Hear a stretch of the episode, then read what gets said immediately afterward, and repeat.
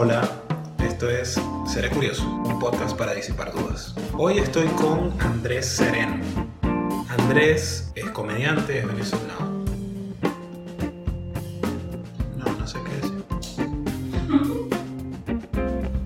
Andrés hace comedia en Nueva York y ya estuvimos hablando de su experiencia contando chistes en la capital mundial del stand-up, cómo vivir allí ha ido alimentando su comedia y lo que ha venido haciendo su carrera en esa ciudad. Esto es Seré Curioso. Andrés, muchas gracias por venir a mi salita. Eh, gracias a ti por invitarme. Andrés, en este podcast los invitados se presentan a sí mismos, ¿sí? Así, así, me encanta, me encanta esa, esa, primera, esa primera reacción de, ok, no sé cómo lo voy a hacer, pero en este podcast los invitados se presentan a sí mismos para que queden descritos en sus propios términos, es lo que siempre digo. Ok. Así que, ¿quién es o cómo se describe Andrés Sereno? Eh, hablando, este, coño, ¿cómo se describe Andrés Sereno? No sé, man, eh, digamos que comediantes y o en camino a comediante eh, de stand-up, que es lo que más me gusta de, todo lo de la comedia. Y venezolano, que vive en Nueva York, seis años acá, eh, y ahorita está haciendo comedia, viendo a ver si hace otra cosa aparte de ingeniería civil, que es lo que ha hecho en todos los últimos 16 años de su vida. Eso soy yo. ok, excelente. Me encanta siempre, yo creo que esto es algo que nos pasa mucho eh, haciendo comedia y haciendo artes también, que es como hasta que no hay un momento muy específico, no te defines como comediante realmente, sino es como todavía como comediante in the making. todavía me estoy formando. ¿Cuánto tiempo tienes? Ocho años, pero bueno, todavía voy. yo, bueno, eh, yo empecé a llamarme comediante y, y, era como que mi meta era cuando tuviera, yo decía desde un principio, cuando haga 100 shows cuando ya estaba en 100 shows de, pero 100 shows reales, no 100 open mics. Okay, eh, entonces llevaba la cuenta de cuántos shows este, iba haciendo, tenía una cuenta, una cuenta.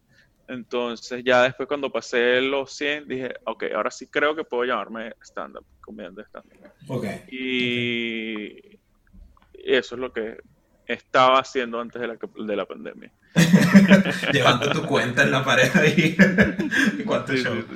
Genial, Andrés. Bueno, yo, yo te invité acá eh, porque eres posiblemente la única persona que yo conozco directamente que hace stand-up en, en, Nueva York que tú, tú, me corregirás si, si lo que digo es muy exagerado, pero es como la meca del stand-up a nivel mundial. Es, donde, donde iniciaron al menos muchos de los referentes que nosotros tenemos y a o a donde fueron otros referentes que no eran de allá, como que donde se generó la movida, están los clubes más emblemáticos por ahí en distintos países, digo porque también aquí, por ejemplo, yo trabajo en un club de comedia, normalmente cuando no hay pandemia trabajo en ese club. Eh, que, tomó su, su, modelo tanto estético como modelo de negocio de un club de, de Nueva York, ¿no? Porque era como, ah, este, es el, este es el esquema. Eh, entonces, siendo, siendo la única persona que conozco que está en esa movida, te tocó pues sentarte aquí conmigo y, y, hablar de, de, cómo es eso, ¿no? Este, ¿Qué es hacer comedia en Nueva York? Claro, claro. Cuéntame cómo lo lograste. no lo he logrado. Empezando por ahí, no lo he logrado. ese es el nuevo título del, del, episodio, no lo he logrado. No, lo he logrado. Eh, eh, pero estaba como que empezando a lograrlo cuando justo antes del de, de, todo esto. Pero bueno, que eso yo creo que es lo que dice todo el mundo. No, mira, yo estaba a punto de lograr algo, pero llegó la pandemia. este iba a ser el año, este iba a ser mi año, es lo que yo me decía hasta junio, como que junio este iba a ser mi año. Pero antes, antes yo todo el mundo empezó a decir eso, si no tengan claro. Yo iba a hacer eso totalmente. ¿Quién te va a juzgar? nadie sabe, nadie sabe cuál era el plan que tenías antes. Eh, pero vamos, a arrancar ahora la película, vamos a ir para atrás. Okay. Eh, y cuéntame un poquito, ¿cuánto tiempo tienes haciendo stand-up eh, dónde comenzaste también, para, para, ir haciendo como un poquito de la historia y luego vemos todo el, el entorno. Ok. Uh, comedia, siempre me llamó la atención. Eh, te digo siempre desde la adolescencia, digámoslo así. Este, porque de pequeño, claro, también es algo de que mi familia, eh, todo es un chiste en cuanto a, siempre nos burlamos entre nosotros, nos hacemos bullying entre nosotros, mis papás, mis hermanos, eh, mis abuelos, mis tíos. Eh, somos en general como que las dos familias, por el lado de papá y el lado de mi mamá, son muy, de verdad, muy cómicos. O sea, no es por... O sea, las personas más cómicas que conozco no son comediantes, son parte de mi familia. Empezando por ahí. O sea, siempre me llamó la atención eso. Nunca lo vi como que algo que podría ser de trabajo, porque eh, como que en Venezuela nunca vi las herramientas para yo montarme, empezar a hacer nada de eso. Eh, cuando me vine para acá, yo vine hace, justamente mañana van a ser seis años que estoy aquí en Nueva York. Y fue como que yo me dediqué a estudiar lo que estaba estudiando, que me encanta también. Eh, estudié, me gradué, terminé. Pero ya en ese último año, eh, de yo, o sea, mi último semestre y todo, yo ya estaba como que quiero probar otras cosas, quiero ver, este, estoy en Nueva York, quiero, a mí me gusta la música también, eh, quiero, quiero ver qué otra cosa hago pero nunca como que había algo que, que, yo decía, no sé, esto, lo de, lo de comedia me llamó mucho la atención, siempre he ido al Comedy Cellar aquí y era algo que decía, verga, pero lo veía tan difícil, tan imposible, o sea, tan, tan verga, ¿cómo crear un chiste? No sé, o sea, yo digo, sí, soy chistoso, mi familia es muy cómica, pero es como que del día a día, y bueno. Del momento, y, espontaneidad y todo este cuento.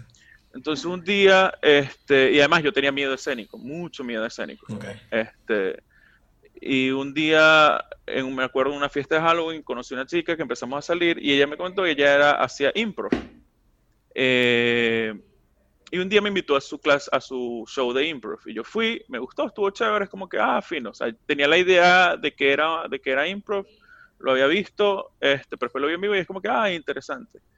Y, ella me dijo que hay sitios donde dan clases allá, me mostró los sitios de todos y yo, ah, bueno, está interesante lo, de, lo del improv.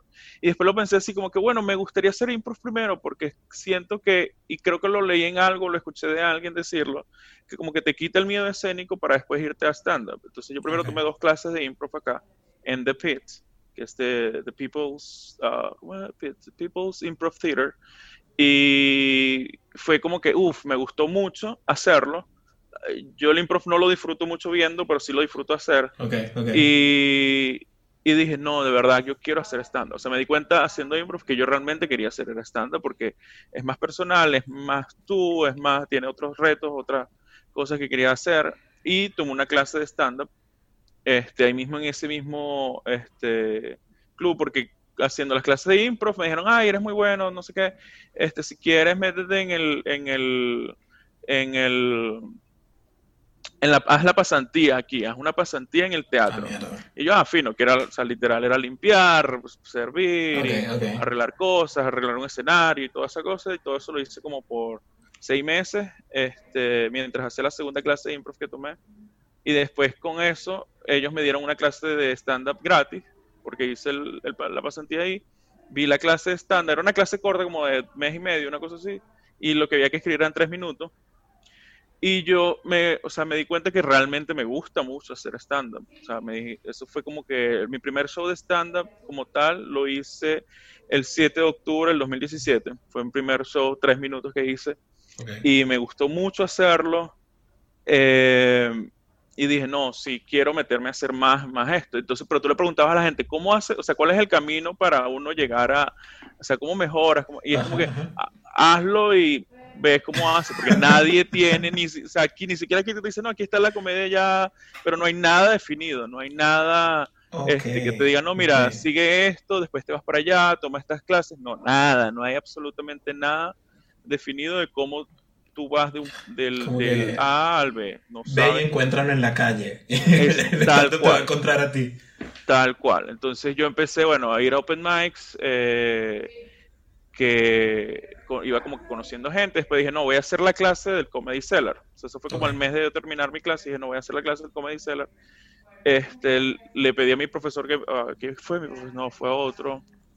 Como que me recomendara más o menos ahí cómo es la cosa. Me dijo, no, me dijo, escribe eh, tal fecha.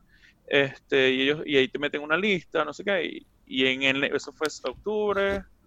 Luego en enero empecé la clase de stand en el Comedy Cellar y fue lo mejor que pude haber hecho porque yo siento que me ahorró uno o dos años de yo darme coñazos por ahí por la, en la calle, ¿sabes? O sea, me, me, ahorró porque primero es que, te, que tú lo que escribas te lo criticaban de una vez y no eran que de que, no, mira, lo puedes hacer, no, eso no sirve, eso sirve, eso no sirve, eso sirve, esto lo se hace así, hay una estructura, o sea, era como que no es, sí, o sea, sí, no es, ay, vamos a decir un chiste y a ver qué tal sí, pero hay, hay, hay, una ciencia detrás de eso. hay, una... Hay, una, hay una estructura, hay un sistema atrás para que esto realmente sea un chiste, que sea gracioso. Exacto, porque hay una idea graciosa que se te ocurre, a cualquier persona se le ocurre, sí, pero hay como que ciertas cosas que la hacen mejor, las hacen más, las adaptan más al formato de stand-up. Y fue buenísimo, tomé esa clase.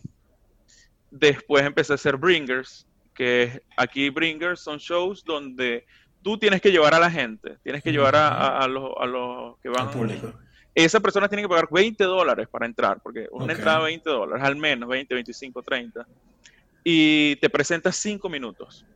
Eso, eso aquí en Argentina se llama un show normal.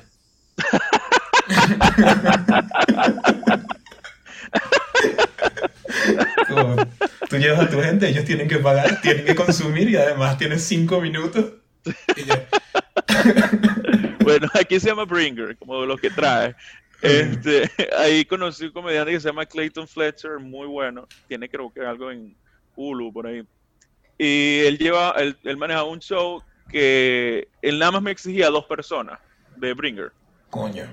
Y yo, coño, dos personas es súper factible, o sea, lo podía hacer. Entonces, lo que yo empecé a hacer, hice eso como por seis meses, me presenté cada semana, era que le decía que si a una persona del trabajo, después a otra persona, y esa persona llevaba que sea la novia, que sea el novio, que sea a un amigo y así. Y e hice eso con mis amigos, poco a poco, porque de paso yo no publicaba nada, yo no le decía a nadie que yo estaba haciendo esto este, sino como que de repente como que lo comentaba, ah, si quieres verlo, estoy él. Me presento todos los viernes, decía yo, todos los viernes me presento, y era porque necesitaba que llevara gente. Claro. Y ellos, ah, no, sí, bueno, entonces eh, de repente me empezaron a escribir porque eh, este, les gustó el, el, show, y ah, quiero verlo, que no sé qué. Y así fui este, hasta que luego eh, conseguí o sea, igual, como te digo, es network, estás conociendo gente, yendo igual a open mics. Este, aquí lo bueno de Nueva York es que, por ejemplo, hay, por lo menos hay 20 open mics al día, bueno, antes de la pandemia de nuevo. Este, como 20 open mics al día, lo que quiere decir que tú al día podrías ir fácilmente, presentarte 3, 4 veces para practicar tus chistes. O sea, de nuevo, los open mics es para practicar chistes, porque aquí los open mics no va más nadie sino comediantes amargados, que no se van a reír de, de, tu material. Esa, esa, esa otra diferencia aquí tienes como opens que son como bringers a la vez. O sea, necesitas que el público eh, y, llevas un montón de gente a ver chistes que no están terminados o algo. Mm. Entonces es, a mí, a mí me pasa que hay un sitio que fue donde yo también estudié después, eh, que el open era así, te exigían para, o te exigen para hacer el open que lleves a un par de personas. Y, mm, y a mí, eh, primero estaba empezando, luego sabía que la gente que estaba yendo también estaba empezando. O sea, no, no, no, era un buen show, no era, era un, no, era un, buen sitio para llevar gente. Entonces, además yo soy, yo como que soy muy ansioso con eso de que, de no cumplir la norma y tal. Es como, si no cumplir la norma no voy y ya está. Claro, claro, eh, Pero entonces lo que hacía era, iba una vez al mes, o sea, podía ir a otros sitios, eh, en otros opens, pero a ese buscaba espacio una vez al mes y sabía que entonces podía quemar un cartucho, o sea, como le decía a unos amigos que, mira, este es gratis, así que puedes ir. Entonces, y el mes siguiente, que, ¿sabes el show que tuve la otra vez? Bueno, también no tengo, Y, y, así era, yo como reciclando los mismos cinco amigos que podía ir. Porque además todos mis otros amigos, los que conocí aquí, estaban en la misma situación que yo, que estaban quebrados, pues no podían pagar para otro tipo de show. Eh, pero es, eh, eh, me sentía muy presionado con el tema de no llevar a la gente.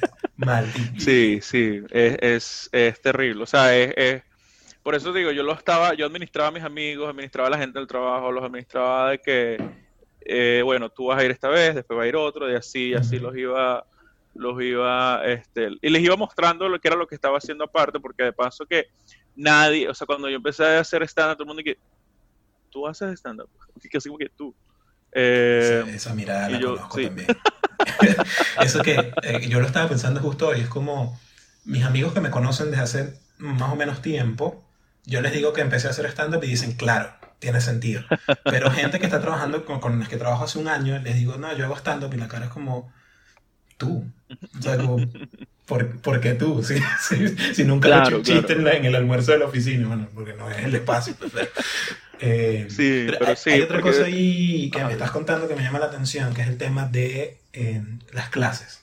Que tú lo, lo mencionas como bastante natural dentro de lo que hiciste, fuiste a ver clases de improv, lo que hiciste tus clases de, stand-up en el Comic Cellar. Eh, a mí me pasó también que cuando empecé a buscar acá sitios donde, donde subirme por primera vez, eh, buscaba Open Mic Buenos Aires y me aparecían también publicidades de escuelas de stand-up, de, cursos, qué sé yo.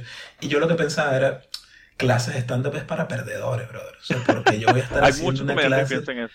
Sí, sí, y creo que se arrastra también como un poquito de la de, de, lo que se cree de la, de la idiosincrasia de comedia en Venezuela, me parece. Porque en Venezuela escuchaba mucho, ¿quién te va a enseñar a ser gracioso? O sea, o lo eres o no. Y, y, estoy de acuerdo. Claro, hacer en eso estoy totalmente de acuerdo. Es una cualidad que tienes, o tal vez no. Exacto. Pero lo que entendí después, lo que hablábamos hace rato, es que en realidad hay alguien que puede ser muy gracioso, pero un escenario no da risa porque no tiene la estructura o no sabe cómo armar un chiste para que funcione en una situación de stand-up o para que funcione en distintos shows diferentes y no en, en cuando está hablando con, con el amigo. Pero mm, e, es, eso, eso me, me, sirvió muchísimo después del, del curso. Pero yo empecé a hacer stand-up y después hice el curso. Y fue como, ah, coño, gracias, que me organizaste toda esta vaina porque la estoy cagando. Eh, pero, pero está interesante que incluso en, en, o sea, en mi concepción como Nueva York, si bien te decían como, bueno, ve y, ve cómo haces estando, pero hay clases, o sea, hay quien te enseña y sales de ahí. De nuevo, no es eh, la norma de que todos los comediantes van a clases. Eh, no es, es más, de todas las personas con las que yo vi clases, yo soy el único que sigue haciendo stand Okay. No quiere decir que, hace la, o sea, que hacen la clase y ya de una vez, este, es que mucha gente que primero cree que es fácil, eh, lograr un spot en un club, creen que es algo así como que, ah, eh, eh, es, me da risa, porque hay mucha gente que, que cuando nos tocó el, los primeros shows, casi como que ellos como que, am I like having a Netflix special soon? Like, como que, dude, no. Este, hay mucha gente que en serio está muy mal ubicada en lo que es el trabajo de hacer stand-up. Sobre todo aquí que tú dices, sí, hay muchas oportunidades, pero también hay excesivamente cantidad de comediantes. O sea, aquí hay un, o sea, yo honestamente pienso que deben haber al menos, o habían al menos, eh, 5.000 comediantes tratando de, pegarla. O sea, es tú, y hay muchos shows todos los días, pero de nuevo, te repito, es difícil llegar a esos puntos.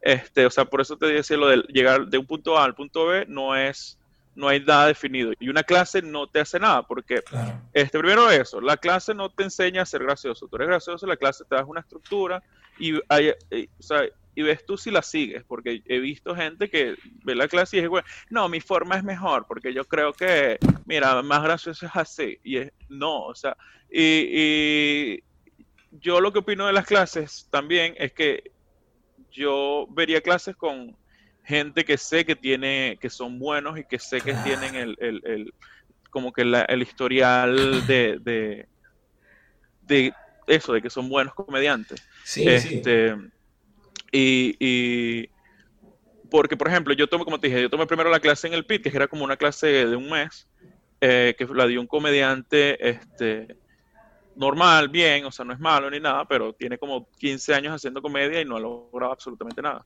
que suena terrible, pero es como, incluso lo leí en un libro que estaba leyendo hace poco de stand-up, si tienes 15 años tratando de hacer cosas en comedia y realmente sigues estando en los mismos shows, en la misma broma, hay algo que tienes que cambiar. Claro. Eh, y fue como que, ah, cool. Después vi la clase del Comedy Cellar y es como que fue más, porque era más, tú, tú entendías lo que ellos estaban diciendo, te, te, hablaban directo, esto no da risa, esto sí da risa, puedes hablar de lo que sea, al menos tienes que estructurarlo así, tienes que, te mostraban, eh, mira cómo lo hacía tal persona, mira esto, te dan ejemplos, eh, y te evalúan todas las semanas de, qué era lo que hacías y lo que, lo que estabas haciendo mal, lo que no deberías hacer, lo que, bueno, tus límites, porque todos tenemos límites. Y, y, ese tipo de, de, información fue lo que me como que, ok, fino, estoy recibiendo información de alguien realmente, como dicen, legit, o sea, que realmente, este, y que lo he visto, esas personas, o sea, los dos profesores que tuve, los vi, los he visto en el Comedy que son regulares ahí, y es como que, coño, son gente muy buena. estoy, estoy en manos de un profesional real. Exacto, exacto, exacto. Este, yo no, y, es más, una vez me, me, un amigo este, me dijeron para dar clases de stand y yo le dije, yo no voy a dar clases de stand no voy a dar clases de stand A menos que tenga un especial en Netflix, yo no voy a dar un especial en, una clase de stand O sea, no, ¿para qué? No. Sí, es como, ¿cómo, cómo, le voy a enseñar? Es como cuando me dicen, hey, no vas a tener hijos. Y bueno, ¿por qué? Si soy todavía yo un bebé, no puedo tener otro bebé a mi cargo, ¿sabes? Este, es lo mismo con, con esto, me imagino, de, si me dicen, sí, ¿por qué no me das una clase? No, sea, no te puedo dar una clase porque yo todavía no, no domino Exacto. nada. Eh, y, eso, no tengo como credenciales como para darte una clase. Exactamente, exactamente. Entonces, bueno, yo estuve aquí en eso. Aquí hay muchos comediantes que, te repito, no dicen que las clases estándar son lo peor y después cuando los veo presentando así como que, necesitas clases. eh, hay de todo, hay de, aquí hay de todo, O sea, hay comediantes muy buenos como hay comediantes muy malos, pero los muy malos son la mayoría, que es lo bueno. Eh, okay, me gusta eso, me gusta eso. Es bueno porque hay muchos comediantes malos. Entonces, si tiras un chiste bueno, te Exacto. este, y, y, bueno, ese es el camino que le di después. ah, ah después hice una, porque también hay una, unas audiciones, que es lo que me da risa, que yo, yo tenía seis meses haciendo stand-up y me dijeron de una audición y yo, sí, yo la hago. yo dije, pero ¿por qué lo hice? Eh, porque claro, uno al principio, eso es otra cosa que me he dado cuenta, en que casi tres años de hacer stand-up, que el último año y medio me estaba presentando por lo menos dos, tres veces a la semana, bueno, antes de la pandemia, dos, tres veces a la semana en clubes, eh, que el stand-up es la única, yo creo que es el único arte, porque sí es un arte, de la única forma de tú practicarlo es al frente de una audiencia. No hay otra forma de tú practicarlo. O sea, no hay otra forma de crecer, de mejorar, de, darte cuenta de tus errores, de, nada, sino eh, haciendo eso. Y en el tiempo he visto como que los videos que he hecho y es como que, verga, si te das cuenta de que hay una mejoría, si te das cuenta de que tienes todavía cosas que puedes mejorar, pero ya vas como que limando detalles y eso. Entonces, bueno, yo hice esa audición a los seis meses de hacer stand-up, me vio el dueño de un club y me llamó y me dijo, hey, me gustó lo que hiciste, este, se ve que eres nuevo, eh, pero ven y, y, haz una pasantía en el club. Y yo, ah, buenísimo, total, igual, lo mismo. Atender, recibir gente, arreglar sillas, todo, pero vas conociendo gente este, del medio, eh, veías shows gratis, o sea, shows de gente pro gratis, era como que, fuck, nice. Y tenías algunas veces, este, te daban spots como una o dos veces a la semana para que te presentaras tú también pero en, en como que shows más pequeños, shows de gente que no era tan, tan conocida. Y ahí fui dándole. Luego conseguí un trabajo haciendo hosting, eh, siendo el host de, de, cuatro open mics. No, empezaron con dos, después tres, se convirtió en cuatro eh, open, mics a la semana. Y con eso, pues, como que este, me dieron oportunidad para presentarme en varios clubes. Entonces, después empecé a, en el New York Comedy Club ya estaba regular. Eh, tenía un festival en abril, tenía un poco de cosas, pero todo se cayó. claro, ya. Ahora haciendo show por Zoom. 2020 pasó. Pero bueno, ese es el camino que hice. Eh, bueno, en ese show que audicioné, yo eh, audicioné dos veces más, porque este es un, se llama Industry Room, donde van puros comediantes nuevos. Okay es como, yo creo que es el único show aquí en Nueva York que le da oportunidades a comediantes nuevos para entrar a, clubes o para entrar a, otras oportunidades. Porque de resto, que si el Comedy Cellar solo entras por recomendación, eh, yo las veces que me presentado en el Comedy Cellar es porque me presento en, un show que es los domingos a las 5 de la tarde, este, que es como que ni le, dan, ni le dan publicidad, es como que pura gente nueva. Y que este, son como que los shows finales de las clases o un show de, ¿sabes? Como que meten gente nueva y así. Eh, pero es cool porque igual la gente que pasa y que varía el dice le dice, hay un show a las 5, ellos como, ah, bueno, vamos a entrar. Y hay audiencia diferente cada, cada vez y y, entrabas porque el profesor me conoce, el profesor que me dio clase, y él como que, ah, no, sí, dale, entra ahí.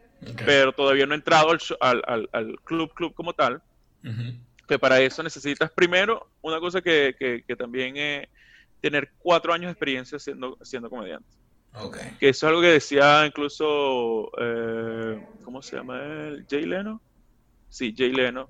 Que para ser comediante necesitas cuatro años para empezar. Es, Porque es como una universidad. Eh, necesitas meter tus, eh, eh tus, tus 10.000 horas, como dicen.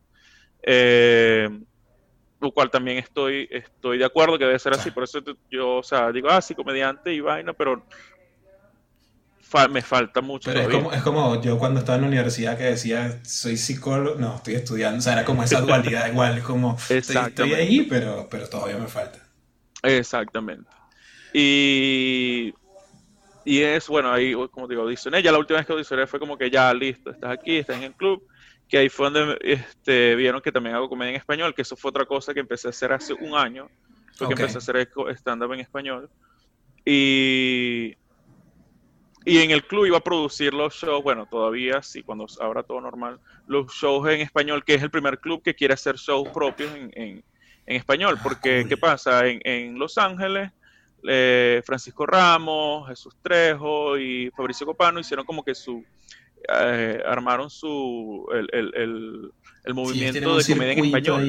sí, muy bueno en el Comedy Store y aquí lo quieren replicar este porque hay como todo, hay latinos y quieren que haya oportunidades para ellos. Entonces el club que es el Broadway Comedy Club y el Greenwich Village Comedy Club, que son lo mismo, la misma gente, ellos quieren hacer sus su shows en español, quieren que se los produzca. Y esperemos que, Oye, todo se normalice y lleguemos para allá. Ojalá que sí, ojalá que sí. Em, por, cómo me lo describes, me, imagino eh, Nueva York, que es como, así como aparece Los Ángeles en las películas, que todos los que se ven un mesonero y como, sí, soy actor, eh, como que todos son actores, me imagino Nueva York como que todo el mundo que ves ahí, que sí, soy comediante. Eh, como, que todo el que veas en un bar se, se, se, denomina, se autodenomina comediante. ¿Es así o, es más como.? Eh, no. Porque eh, los comediantes casi no tienen vida social y casi no los ves. Siempre están o encerrados en un club o practicando o, en el, un open mic. Casi no los ves haciendo vida normal. Ok, ok. O sea, casi como, como se ve en Crashing en la serie. Eh, sí, eh, Crashing es lo más parecido a la comedia acá. Crashing es el, show que se asemeja más a como... Claro, el carajo va aumentando, o sea, de repente llegó a B muy rápido. Crece, crece a una velocidad que yo sé que eso no, está, eso, no es no, así. No, Eso no pasa así, nadie. Holmes.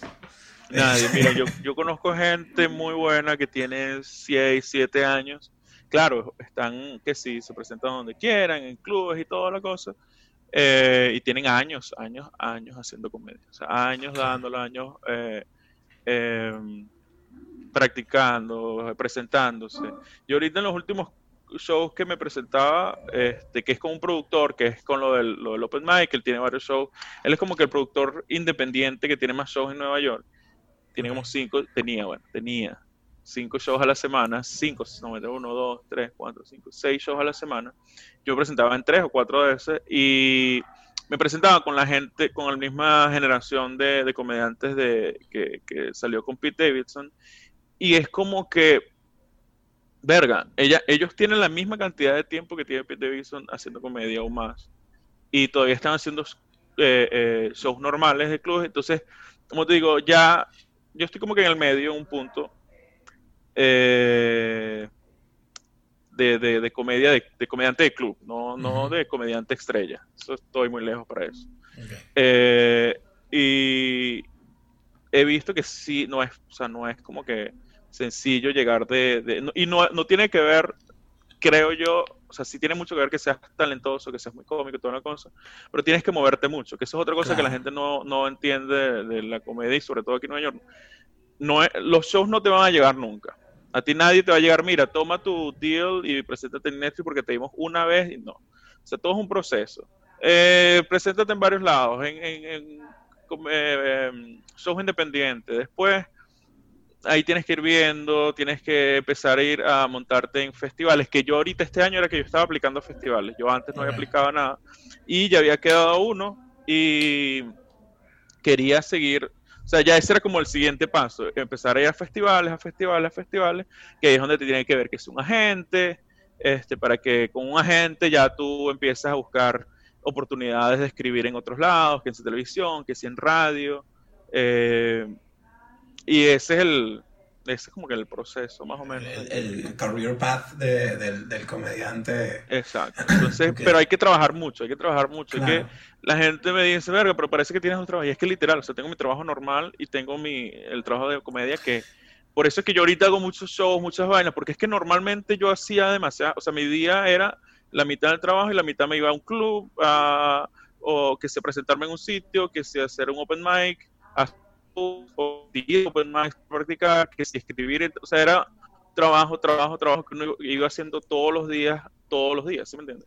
Así saliera, así fuera a rumbear y toda la cosa, al día siguiente me paraba igual y iba a hacer mi, mi rutina diaria de, de, comedia. Y, y, ahorita como todo paró, entonces, ¿qué voy a hacer? Empecé a hacer shows de Zoom y, todo eso. y ahorita vamos a hablar de esos shows también que están como son los shows del momento en la comedia venezolana. Eh, pero también a veces hay algo que, que, que uno entiende mientras va, va viendo la, comedia, que parte del trabajo incluso a veces es simplemente irte a un club a, hablar paja con gente, bueno, a hablar paja con gente, a escuchar otro show, eh, porque tienes que conocer a otra gente que está en la misma que tú, eh, hacer, porque por ahí te sientas a hablar con un amigo que está hablando con otro tipo y resulta que este tipo es el que hace eh, o organiza los shows en tal lado, entonces puedes hacer ese contacto ahí eh, y que no necesariamente, porque a mí me pasaba que lo veía como, yo tenía esta mentalidad por, por un buen rato, a ver, yo tengo un año y tanto haciendo stand pero por un, por un rato era como, bueno, tengo que hacer que me vean o voy a esperar que me inviten a tal show para... Y no, o sea, en realidad es como tienes que hablar y, saber, bueno, este tipo va los lunes a este Open, bueno, voy a ir para allá para que ahí sí, bueno, me ve, pero después me acerco y me presento. Es como todo un proceso, eh, más allá de escribir, más allá de presentarse, que también es parte del, trabajo, ¿no? Sí, sí. Eh, aunque sí hay que hacer network, como te dije, todo es network, todo es trabajo y todo eso así. Pero, por ejemplo, yo empecé a hacer como que más network y meterme más en la cosa fue de hace seis meses para acá.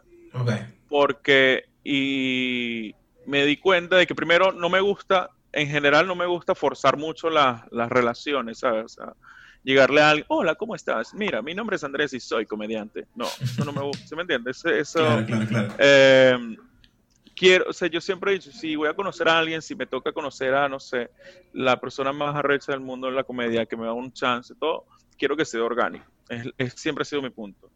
Ojo, eso no quiere decir que es que no voy a hablar con la gente, que me voy a claro, claro. Pero mi primer año y medio, eh, dos años casi, sí, dos años, eh, mi enfoque era presentarme mucho para mejorar en la comedia. No para que, o sea, era como que quiero ser mejor, mejor estándar, quiero hacer mejor estándar una y otra vez, otra vez. Y porque siempre, siempre hay camino para mejorar, siempre hay, hay espacio para mejorar.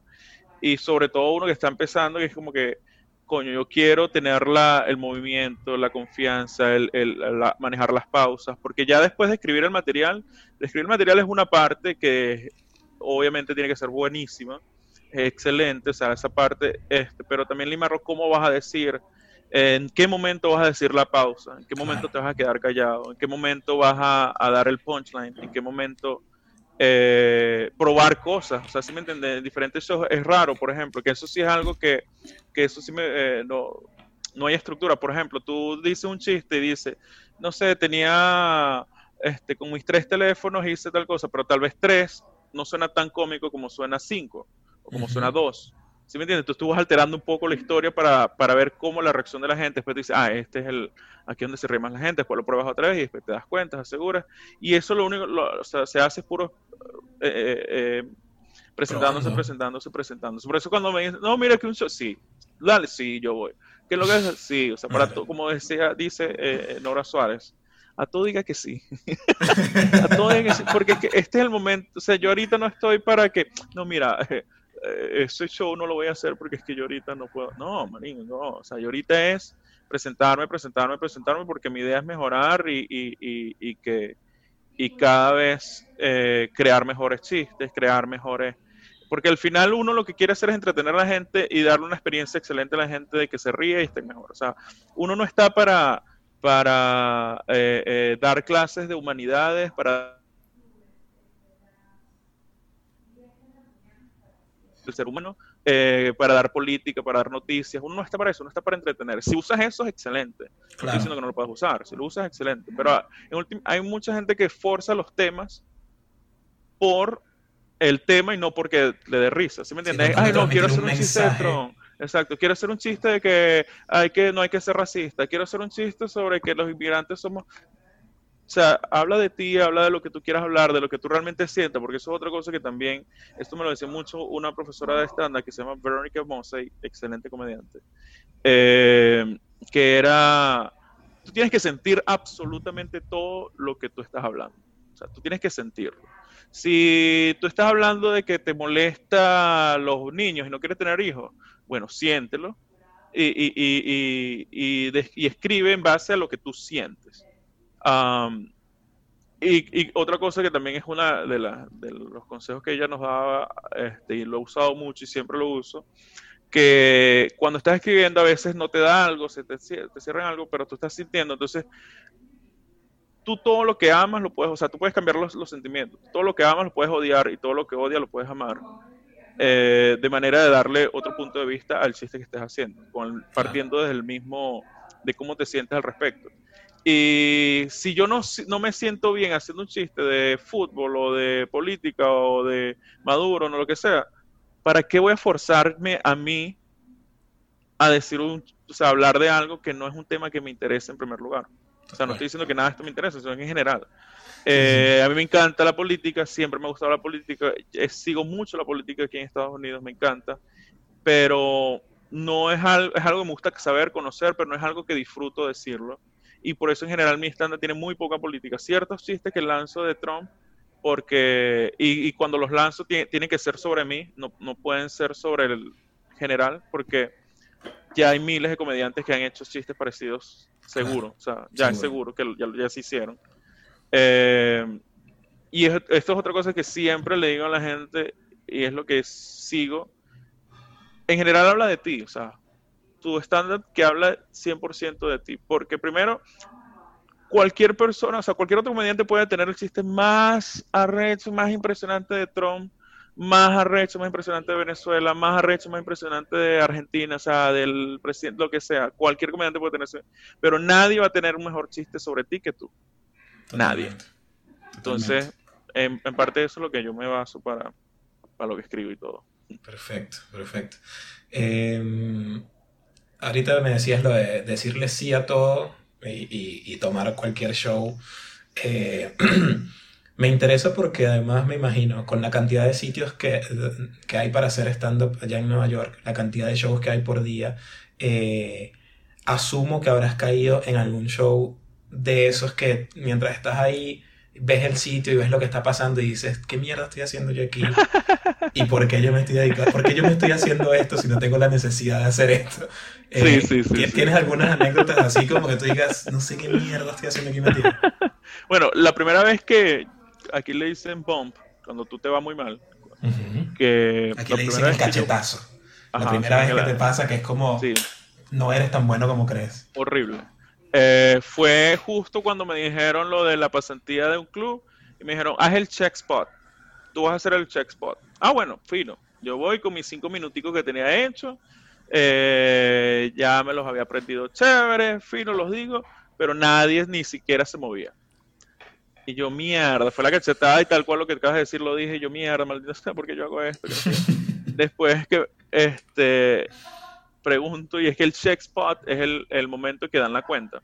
Entonces ahí varía la forma que tú tienes que hacer tu, estándar. Sí. Pero chistes, eh, shows raros, sí. Uf, he tenido unos shows rarísimos. Eh, una vez fue uno en lo más lejano de Queens, donde estaba todo el mundo ya aprendido y, y era una audiencia negra, que eso es diferente, es una audiencia diferente muy diferente y, y, tú tienes que adaptarte y verga, no, no me fue mal, pero no me fue bien. Pero la primera vez que tuve una audiencia negra, la primera vez, porque fue un pana, que él es, eh, yo antes tomaba fotos, porque entre los hobbies que tuve en un momento, yo, yo hice muchas vainas, o sea, aparte de, de, comedia y eso, yo tomaba fotos y vainas, entonces él le tomó una foto como a la agencia de, de real estate de ellos, para los perfiles y toda la cosa. Entonces él me dijo, ah, vi que estás haciendo comedia, yo estoy haciendo como una, era como un evento de reunirse de todos los real estates y los realtors y todo eso aquí, y todo, o sea, de la comunidad negra y todo, y vaina. Ven para que de chistes y eso sería genial. Yo, ah, sí, va, claro, a todo diga que sí, ¿sabes? Claro, claro, voy, marico, pero eso fue como que Mierda, yo estaba sufriendo, sudando en pleno invierno. Yo, maldita sea, ¿qué estoy haciendo aquí? Pero es eso, es otra audiencia, es otra forma de... Otra energía. Es otra energía, es... Eh, y lo bueno fue que como que lo, lo hice. Él me invitó ya después este, mensual a hacer ese show. Eh, porque él todo, o sea, reunían los realtors, era como un mixer, una cosa así de que se reunían, bebían y hablaban. Eh, y ya después era como que, ah, no, ya sé cómo voy a, los chistes los tenía, esto no, esto no los puedo usar, esto sí, eh, ya sé cómo ordenarlos, ya iba, ya iba, ya al final ya les tenía como que ya más o menos el ritmo a ellos de ahí, pues. Pero, fin, o sea, como te digo, si no lo hubiese dicho que sí, yo jamás hubiese aprendido por menos algo de hacer. siempre te este, llevas algo, siempre te llevas exacto, algo. Exacto, exacto. Eh, Igual me material, del performance, de lo que sea. Exacto, exacto. Y, y, y, por ejemplo, shows en español, pero que no es para venezolanos, es para audiencia latina, es diferente a un show en español para venezolanos. Y es diferente a un show en inglés. o sea, hacer esos shows que al principio siempre me ha ido mal, o sea, siempre es como que mierda, qué horrible, coño, no me fue bien. Eh, pero ya después, ya, ya en serio, el último año, o últimos, digamos, 8 o 10 meses haciendo stand-up, ya yo estaba eh, en un mood muy si me va mal, chévere, porque si algo me he dado cuenta es que uno aprende burda de cuando no le va mal. Uno aprende burda y te das cuenta, y después ves el video y es como que, ah, sí, aquí tal, me hice mal esto, hice mal esto, eh, puedes mejorar. Entonces, de eso se aprende burda. Entonces ya este, claro, lo bueno es que la idea es que no sean, que, la mayoría de, tu, de tus shows sean buenos, es lo ideal. no es que todos vas a aprender, no, estoy aprendiendo mucho, todos mis shows son malos, no. No, lo mío es aprender. Eh, pero, pero sí, por ejemplo, ahorita que ya estaba llevando la cuenta de los shows de este año también, y lleva 30 shows y de los 30 tuve como dos shows malos, malos, malos, malos. Este, que bueno, fueron shows malos, pues, ¿qué te digo? ¿Qué, hace? no, yo siempre, o sea, hay gente que le dice, no, la audiencia estaba, no sé qué, sí, o sea, hay veces la audiencia está rara, que tú te das cuenta, la audiencia está rara, pero un buen comediante hace reír a cualquiera. Claro, claro. Te lo digo porque recuerdo exactamente el último show que me fue malo, estábamos todos los comediantes sufriendo hacia el eh, yo llego, veo el primer comediante muy bueno que yo conozco, un pana, y yo, verga, nadie se rió, qué raro luego se monta otro, nada. Y todos estábamos como, mierda, esta audiencia. Y después dije, no, vengo yo y los voy a matar. Me va mal también. Y yo, mierda, qué huevo. Y ahí es donde yo estaba, verga. Yo siempre digo que no es la audiencia, pero hoy como que es la audiencia, decía yo. Al final llegó un carajo, marico, que esa gente no está, o sea, se reía, pero así como que, mierda. Y yo dije, verga, es que, o sea, esa es la meta. La meta es llegar que por cualquier lado eh, puedas hacer reír a quien, a quien sea. O sea, mi meta, es, mi meta como comediante es esa realmente no es un especial, es claro, quiero hacer especiales, quiero hacer cosas, quiero grabar cosas, me encanta la idea, son como metas eh, este, que existen, pero mi meta principal de todo esto es que sea, sea, ese tipo de comediante de que cualquier lado, cualquier audiencia, con cualquier, en cualquier momento puedas hacer reír a quien sea con tus historias, con todo. ese es el, el, el, lo que quiero, o sea, mi, mi, mi meta general de todo esto realmente.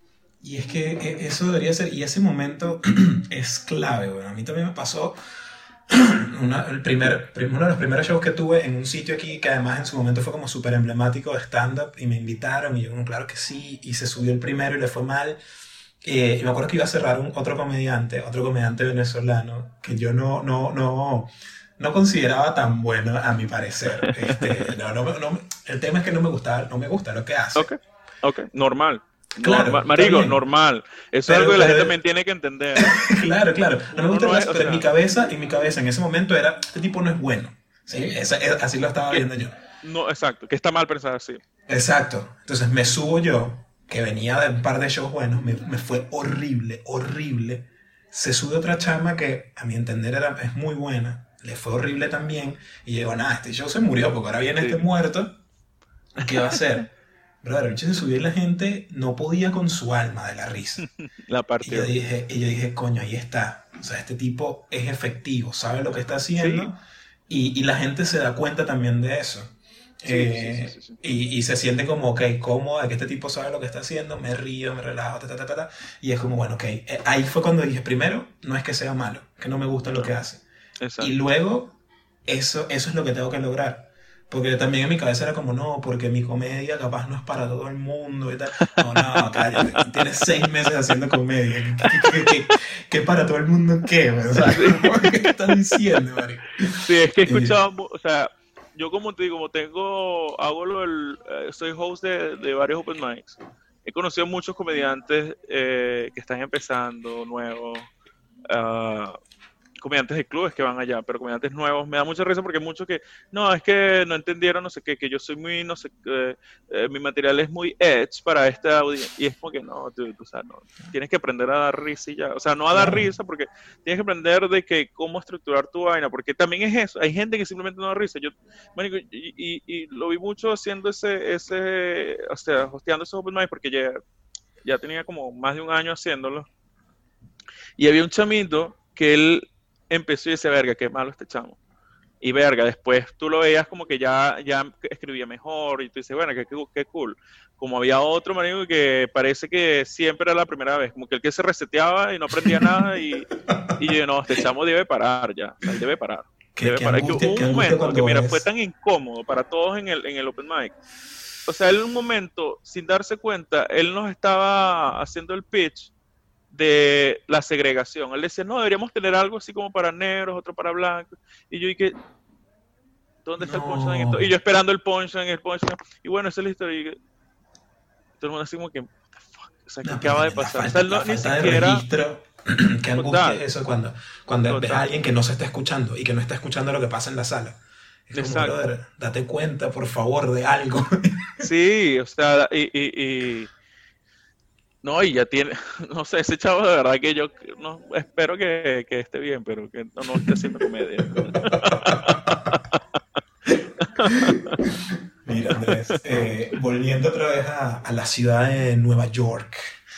Eh, a mí me pasó, yo tuve una experiencia aquí en Argentina, obviamente la escala ya en, en, en Nueva York debe ser diferente, donde en algún punto yo estaba en algún show y veía la gente que iba a cerrarlo en un open y decía, mierda, esta gente, yo no sabía que eran de verdad. O sea, como que gente que yo había visto en Caracas, en Comedy Central, que me parecían unas bestias. Y después lo veía ahí y después iba y se ponía a hablar conmigo y era como, marico, esto es una locura. Eh, no me imagino cómo puede llegar a ser allá, donde hay un montón de gente rechísima en, en cualquier nivel. Eh, ¿Tuviste alguna experiencia similar como con algún comediante que tú decías, marico, no pensé que yo iba a estar compartiendo escenario o hablando paja con este pana o con esta pana? Coño, bueno, eh, ha sido mucho de con gente que, que desde que empecé a, ser, a, como que a conocer más de la comedia y, que yo digo, verga, qué cool este, que se está estableciendo una amistad o una relación más allá de, ¿qué más pana? ¿Sabes?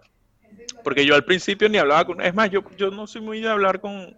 Eh, que si en los green room o eso, no hablo a menos de que, no sé, eh, me sentía como que... Primero, generalmente yo era el único que no era blanco, hombre, heterosexual, ¿sabes? Siempre, siempre este, era el único latino o algo, entonces era como que algo, y entre ellos se entienden mejor, siempre tenía la idea y la cosa.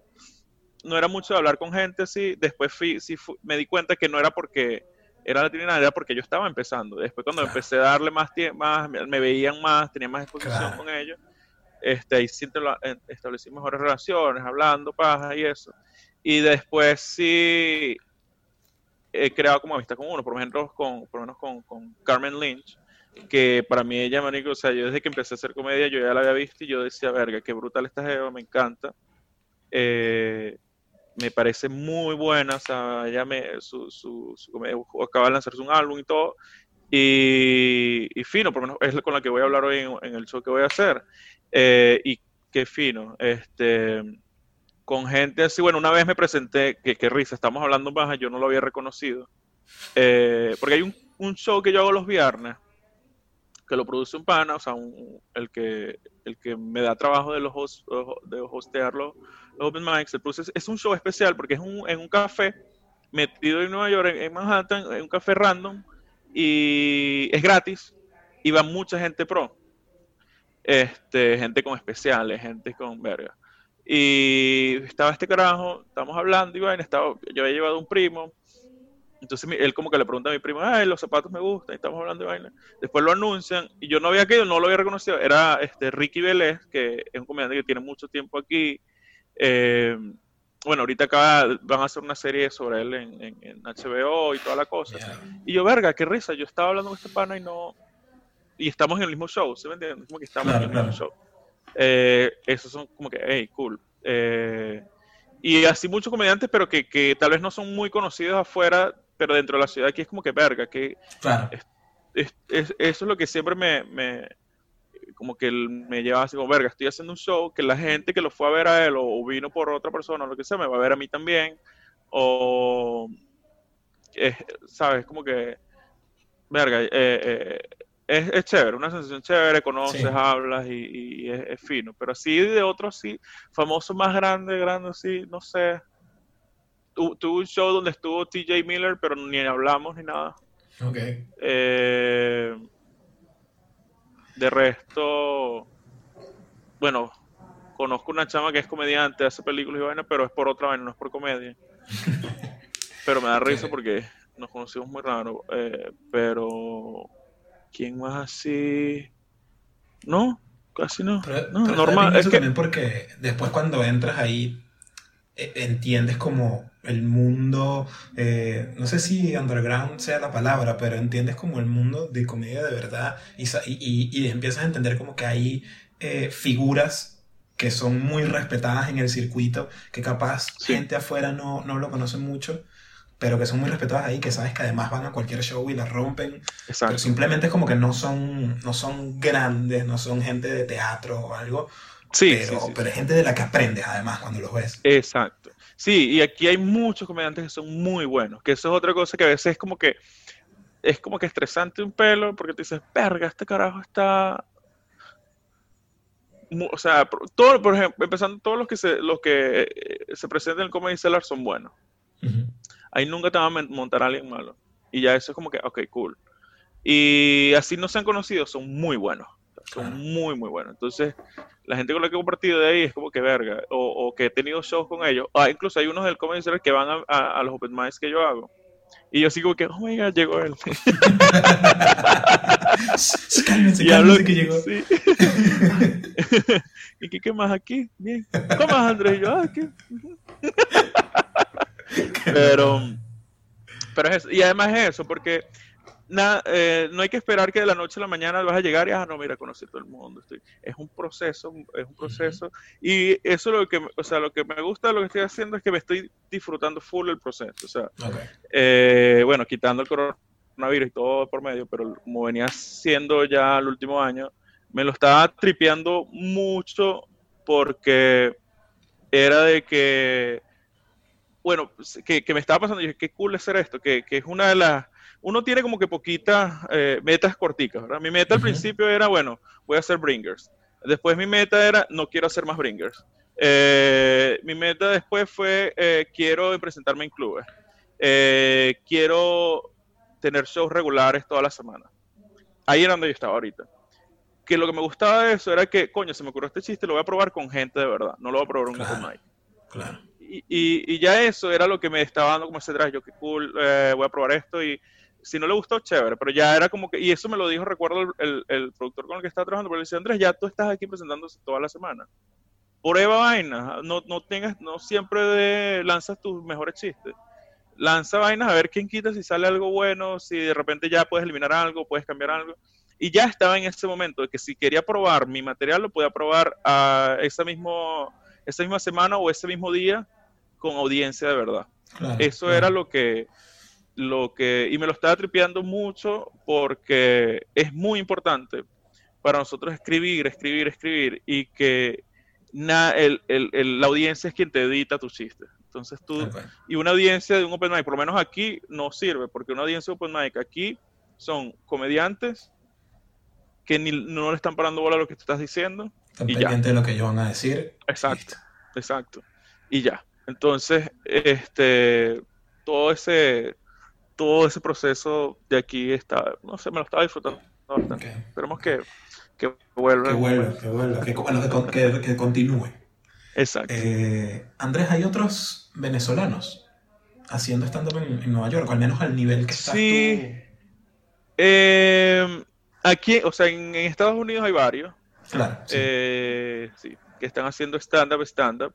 Eh, Milton Granadillo está en Miami, eh, que no es lo mismo stand-up que es lo que hacen algunos en Miami, que es otra cosa, showman y monólogos y toda esa cosa, que está bien, me parece que es genial que lo hagan.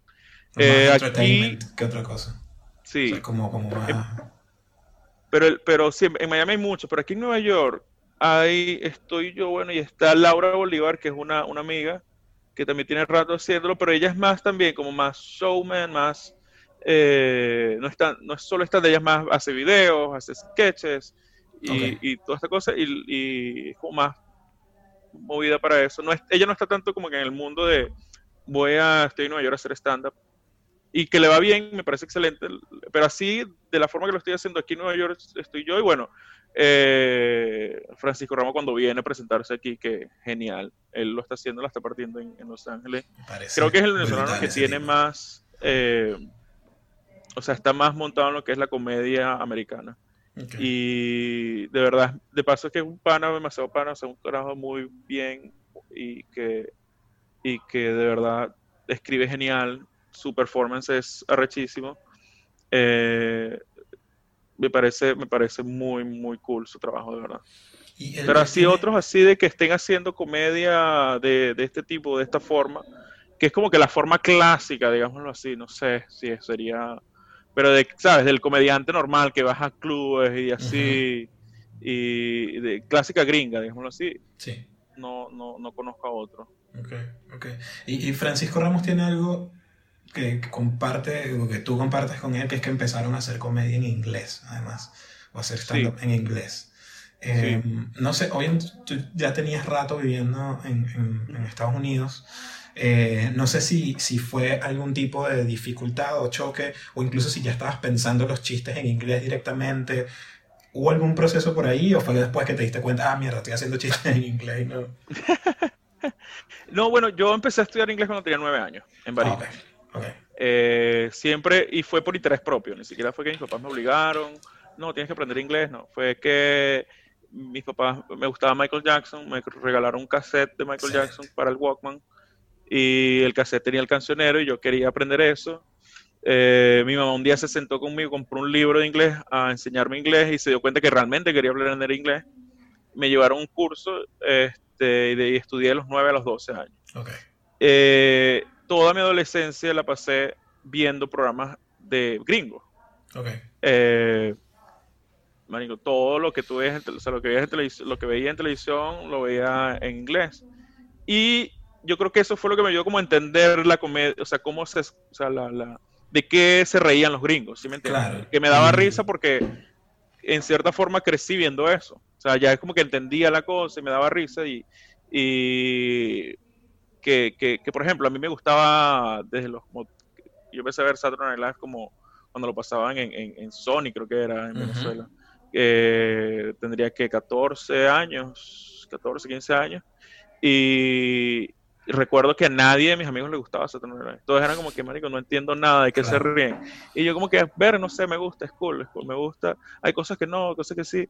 Y yo crecí como que viendo eso, fui este, viendo mucho y, y, y, todo es culpa del, de que estamos expuestos. Gracias a que somos, o sea, Venezuela, de que no había mucho, o sea, sí había, pero no había tantas opciones para uno ver. Yo veía era eso y, y estando aquí me di cuenta, bueno, viviendo aquí con amigos de acá y que sí podía hacer, o sea, entendía muy bien la comedia, la entendía. Y eso me ayudó a hacerla.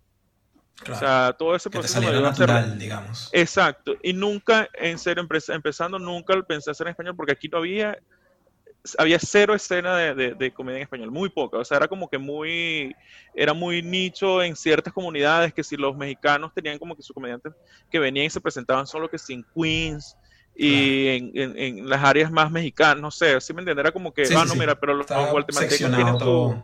Exacto, pero no había una escena donde vamos a ver comedia en español, entonces nunca me interesé en hacer comedia en español, porque dije, ¿para qué si yo vivo aquí? Y yo quiero llegar a eso. O sea, yo, yo siempre desde que me mudé iba al Comedy Cellar, casi que, hermano, con lo que podía, pues, porque paso no es caro. Entonces, este, una vez cada cuatro meses si podía, reunía e iba. Este, me disfruto, porque era algo, ver a esa gente, y pasó que siempre se presentaba gente que, tú, verga. O sea, vi que sí, a Chris Rock, crecí, este, eh, Amy Schumer, que si eh, Dave Hotel, eh, o sea, un poco de gente que tú dices, mierda, yo estoy viendo este carajo aquí cuando tengo, o sea, CDL de hace tiempo. Y yo quería eso, o sea, quería como que meterme en eso, era la oportunidad que había aquí y no, no vi motivo para yo hacer comedia en español, porque no, no había audiencia para eso. Hace un año, justamente hace como tres semanas, fue un año de eso, yo le escribo a, porque yo conocí que ese Ricardo el Búfalo, por, por, porque nos conocemos de hace tiempo. Eh, pero le escribí que, ah, bueno, y Ricardo como que publicó un video, porque le dije, Ricardo, publicó un video ahí porque yo no, yo no estaba metido en nada de redes sociales, nada de eso, eh, Twitter, nada, o sea, yo las tenía, pero era para ver noticias. Eh, como todos teníamos Twitter en algún momento, para ver noticias. y, eso es otra, otra cosa que se lo estaba explicando un pan en estos días, que aquí los comediantes no le paran bola en las redes sociales, en general. Eso me llama muchísimo la atención. Aquí tienes que tener Instagram y un montón de seguidores para poder meter gente en algún lado, pero en Estados Unidos veo que entro a cuentas de comediantes que me gustan, 600 seguidores, y marico, what the fuck. Total, aquí no le paran nada, marico, nada, nada. O sea, aquí, este, yo he visto comediantes arrechísimos que yo, marico, ¿estás en social media o algo? Me dice, no, no tengo Instagram ni nada. Es que no, no, le veo, no le veo sentido porque no me ayudaba en nada. Y es que, claro, hay una industria, es lo que, mi, mi, mi, conclusión es esa, que hay como una estructura que no, no necesitas estar haciendo la, la, publicidad por Instagram y tal, porque Exacto, ya está armado. En lo absoluto. Eh, y nada, casi nadie le para. Es más, tú ves el mismo Francisco Ramos, tiene pocos seguidores comparado con eh, eh, comediantes que, que, o sea, él se los lleva, pero ¿sí me entiendes? Como comediante. Y, es porque no se le para tanta bola en general. ¿Por qué? Porque aquí el que te da trabajo no es la audiencia, o sea, directamente. El que te va a trabajo es el club o si él es su agente que le consigue trabajo que sí en series o en lo que sea que quiera hacer. Eso es lo que te da trabajo. Claro, esa era mi forma de pensar. Eh, después, este un pana, bueno, Angelo Colina, que vino aquí una vez, eh, me dijo así, él fue como dijo, no, marico, párale bola a las redes sociales porque de verdad es importante. Este, y fue como que empecé a pararle bola, entonces yo le dije a Ricardo, Ricardo, retuitea porfa un, un video mío, y le dije a Ángelo también, retuitea un video de, de, que era como el primer video que yo publicaba de comedia. Lo republicaron y todo, entonces fue como, ay, qué cool. Yo como que le voy a escribir gente a ver, entonces le escribía, por vainas de la vida, le escribía a José Rafael Guzmán, y él me dijo, abre mi show la semana que viene en Nueva York. Y yo, mierda. Mierda. Me dijo así, abre. Yo, ah, yo sí va, yo lo abro. No había escrito, pero ni un chiste en español. Y yo, fuck. Ah, ok, yo le dije sí, como te, repito, dile sí a todo. Entonces, yo eh, esa semana me fajé, me puse a armar un show y de paso me dice, porque es otro que me da mucha risa, lo estaba discutiendo con un pan hace poco, de acá, y que en, en, en no sé, y me he dado cuenta que es normal. Ella, no, hazte 15 minutos ahí. Aquí que que te den 15 minutos. no joda. 15 minutos es un, es un, porque tú sabes que varios tipos de comediantes. Están cuando son, eh, hay, digo, varios tipos de shows de comedia de stand-up. Están cuando hay features, que es lo que hace el Comedy Cellar, que son 15 minutos cada comediante. Eso lo hace la mayoría de los clubes. Cuando hay headliner, que el headliner tiene 45 minutos, y dos este, openers que hacen 15 minutos cada uno, pero son gente ya grande. De resto son shows de 5 minutos. Eh, yo estaba haciendo shows de 10 minutos, de 7 minutos, eh, a veces me daban máximo, a veces me daban 12 en inglés. Y de repente José que no, hazte 15 minutos ahí. Y qué mierda, 15 minutos. que tú me estás haciendo escribir 15 minutos en, una semana. Y sí, escribí los 15 minutos, les gustó. Y cool. Eh, y ahí fue que dije, verga, voy a empezar a hacer esto. Entonces yo empecé a escribir a todos los comediantes que venían a, a Nueva York. Eh, les escribía, Marico, te puedo abrir el show, te puedo abrir el show. Y así le abrí que sí a Nanutria, que sí a Nadia, la conocí aquí, muy, o sea, me quedó súper bien, Nanutria también, todos. Eh, a Laurano Márquez, a, o sea, y porque me di cuenta que, coño, sí voy a, hacer más vainas en español, porque qué cool hacer, o sea, me gusta mucho presentarme al frente de una audiencia venezolana. O sea, más que hacer comedia en español, me gusta hacer comedia para venezolanos. porque Comedia en español normal, así, he tenido shows de comedia en español después aquí. Es otra vibra que no es que me guste menos, sino es que no me la tripeo tanto como presentarme al frente de venezolanos. Eso me, me, me gusta burdo, entonces fue como que lo que me animó y seguí haciendo vainas en español, este, por eso, bueno, el que se le ha abierto, que no sé, a Led Varela, a, ver, un poco de gente que, que, que, de otra forma no lo hubiese, no lo hubiese, no lo hubiese logrado hacer y, y, y, me gusta, me gusta haber empezado a hacer comedia. Por eso siempre le digo a José que gracias a ti empecé a hacer comedia en español, porque si, te lo juro, si no, no hubiese dado el empujón nadie de, de, de ponerme a escribir algo en español. Claro, claro. Eh, Andrés, ya, ya estamos encaminando hacia el final. Eh, me gustaría preguntarte algo. La, pregunta en principio suena, suena medio tonta, pero es algo que... Es, sí, sí, lo sé. No hay pregunta estúpida. Sí, no hay pregunta estúpida, solo estúpido que, que, preguntan, diría yo en este caso. Eh, porque es una pregunta que yo me he hecho a mí mismo y también pensé como que estúpido, pero después me puse a pensar y dije, aquí, aquí hay algo, ¿no? Claro. la pregunta es, ¿tú te consideras comediante venezolano? ¿Por qué te lo pregunto? Obviamente, por ejemplo, yo me lo pregunto a mí y digo, obvio, marico, estoy haciendo comedia mi pasaporte dice que soy venezolano, soy comediante venezolano. Pero la verdad es que nunca me subí a un escenario en Venezuela. Okay. Empecé a hacer comedia acá y empecé a hacer comedia acá además tratando de agarrar como los modismos de acá, entendiendo que el, público debe ser principalmente argentino, eh, hasta el punto que recuerdo la primera vez que actué para, un, para una audiencia eh, venezolana 100%, algo similar. En Anutria me llamó para que le diera un, show de los que tiene el, tenía fijos eh, los jueves. Sí, sí, él me comentó. El... Y, y, me acuerdo haber tirado el primer chiste que era un batacazo en los otros shows, pero el remate del chiste era con la palabra pija. Y lo tiro y no se rió nadie. Y le dije, Marico, ¿qué pasó? Y yo, Marico de bolas, tienes 60 venezolanos aquí y tú en vez de decir huevo o paloma, estás diciendo pija, weón. Entonces ahí fue como, Marico, no sé, no sé hablar en venezolano, qué pedo, tal, qué me pasó, ¿sabes? Como está este pedo de identidad. Pero lo he, pensado mucho y es como, Marico, no sé, no sé si, si, eh, si, si va con, con, lo que estoy siendo hoy como comediante, que mañana va a ser cualquier otra cosa, ¿sabes? Como esa etiqueta de comediante venezolano, claro. todavía no, no sé cómo, cómo aproximarme. ¿Cómo, ¿Cómo te sientes tú con, ese, con ese título? Primero, absolutamente sí. O sea, no hay nada que, no hay nada que me diga que no soy comediante venezolano. El problema está en definir qué es ser venezolano. Ser venezolano no es que vas a decir pija y voy a hacer, voy a hacer eh, comedia con peluca, ni me voy a poner a, a, bailar y saltar joropo. No. O sea, tú puedes ser muy venezolano siendo tú. Y eso es lo que he tratado de hacer siempre aquí. Porque primero no voy a ser comediante de otro lado. Nunca voy a ser comediante gringo. Nunca voy a ser comediante. Eh, no, mira, el comediante. No, siempre voy a ser comediante venezolano y solo es cuestión de mí definir qué significa eso. O sea, eh, y entiendo lo que, lo, porque me pasa de que una audiencia venezolana es lo mismo que una audiencia este, latina, que me, dio risa fue de que una vez siempre cambiaba las palabras que decía como que, eran más venezolanas en mi set en español y las ponía más como generales y me di cuenta que daban menos risa y, y, presentándome frente a gente este, de varios lados empecé a hacer fue decir lo más venezolano posible. Igual si, si, no lo entienden, lo interpretan por la, el contexto. Ah, que fue, o sea, en ese lado. Pero en general sí, o sea, yo hablo de Venezuela porque es mi, es donde soy. El, no sé, el 80% de mi vida la he vivido allá. La viví allá. Para ver, sí, 6 años, 10, 20, sí, 60%. Digo, eh, 20%. Este, y, y todo mi punto de vista va a estar va a girar en, el hecho de que vengo de allá, vivo acá, pero de que vengo de allá. Entonces, este, vi todo lo que tú cuentas, tus chistes, tu, son siempre desde un punto de vista que eso es lo importante, hay que definir cuál es tu punto de vista, cuál es tu persona.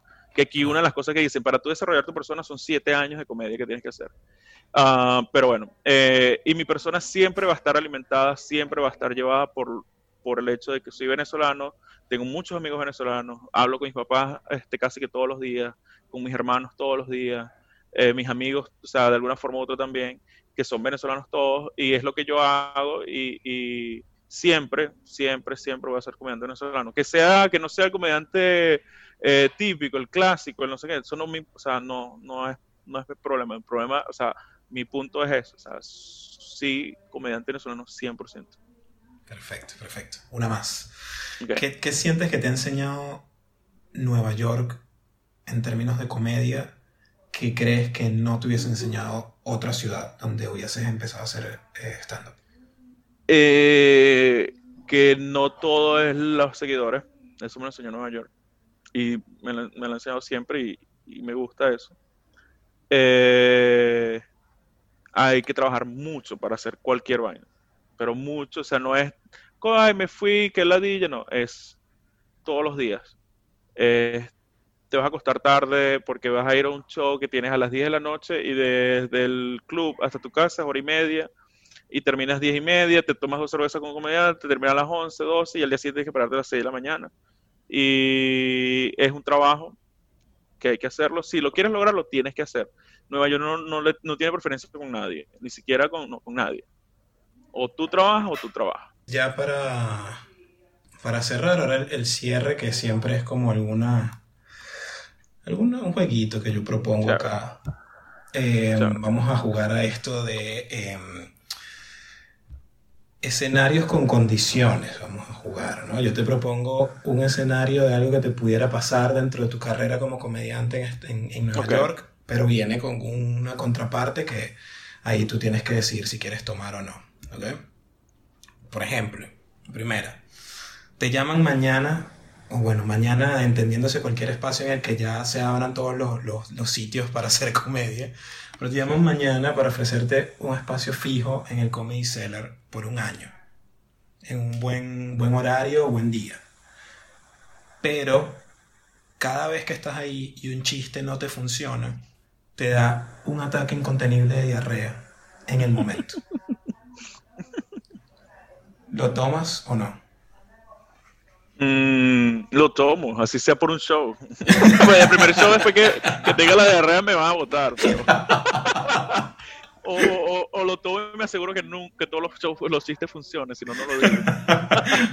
me, encanta, me encanta como uno es que, ah, diarrea en el escenario. Pero ¿cuánto tengo? ¿10 minutos? Dale. Eso, eso es algo muy fino a los comediantes en general que muy poca gente entiende, que de los de las peores situaciones, uno aún saca chistes. Claro, claro, y que estás ahí, en verdad lo estás disfrutando, así te caes encima. ok. Em, te llaman para aparecer en el talk show del momento, para hacer tu, tu, tu Tight Five ahí en, en televisión nacional abierta. Em, porque te vieron ahí en el Comedy Cellar con diarrea y les gustó lo que estabas haciendo. Pero cada vez que te presentan o hablan de ti en el show, dicen tu nombre mal. Eh, lo tomas. Sí, absolutamente. Los corrijo cada vez y les hago chistes de, de, todo eso. Fácil. me encanta, me encanta porque como... Em, ¿Comediante en inglés favorito tuyo? Mm, mm, siempre estoy en esta pelea entre Dave Chappelle y Louis C.K. Y pero siempre tomo a Louis C.K. porque me gusta más su, su... O sea, admiro más a Dave Chappelle, pero cualquier especial de Louis C.K. me mata y lo puedo ver mil veces. Ok. Entonces, Louis, Louis te llama para que, para que hagas un, warm-up ahí de su, de su siguiente especial. Unos 5, 8 minutos también. Eh, pero justo antes de subir al escenario se te olvida hablar en inglés y tienes que resolver eh, con el idioma que te queda, digamos. Habla en francés. Hace cinco minutos en francés. Ah, hago... O sea, ¿lo haces o, te devuelves y te bajas y le dices, mira, lo siento, se me olvidó? No, lo hago, algo hago. No, o sea, si se me olvida el inglés, algo, señas, en serio. Yo puedo hablar un poquito de francés, español, eh, lanzo lo que sea, invento cualquier cosa. O sea, al momento, así haga el ridículo. Te explico, ¿no? Se me olvidó el inglés. Perfecto, perfecto. Bueno, Andrés, este, muchísimas gracias por, pasar por acá por el podcast. Este, no, gracias a ti. Bueno, brother, no sé, ahora que estás activo en redes eh, y además que tienes un montón de shows por Zoom, eh, tu usuario, ¿dónde, ¿dónde te podemos seguir? Eh, Andrés Sereno con una S en el medio, en Twitter y en Instagram, y creo que en Facebook también está así, sí. Eh, que es lo que uso más. Y Twitch, sí estoy, que es lo que estoy empezando a darle por ahí, porque me, me parece que es una herramienta que, que, le veo oportunidad. Eh, es a Sereno Comedy, porque Andrés Sereno estaba. No mentira, creo que lo. La verdad es que yo lo hice, lo, se me olvidó la clave y se me bloqueó la cuenta y no puedo entrar más nunca. O sea, tú fuiste el tipo el que, el que puteas porque te tomó el usuario, fuiste tú mismo. Exacto. Como el meme ese, yo, yo, soy mi propio estafador. Exactamente. el, el meme que el tipo que se pone el mismo la barra en la bicicleta. Perfecto. Bueno, Andrés, entonces ya saben, eh, nos vemos pronto. Gracias. No, gracias a ti. Me pasé muy, muy bien. Estuvo muy cool. bueno.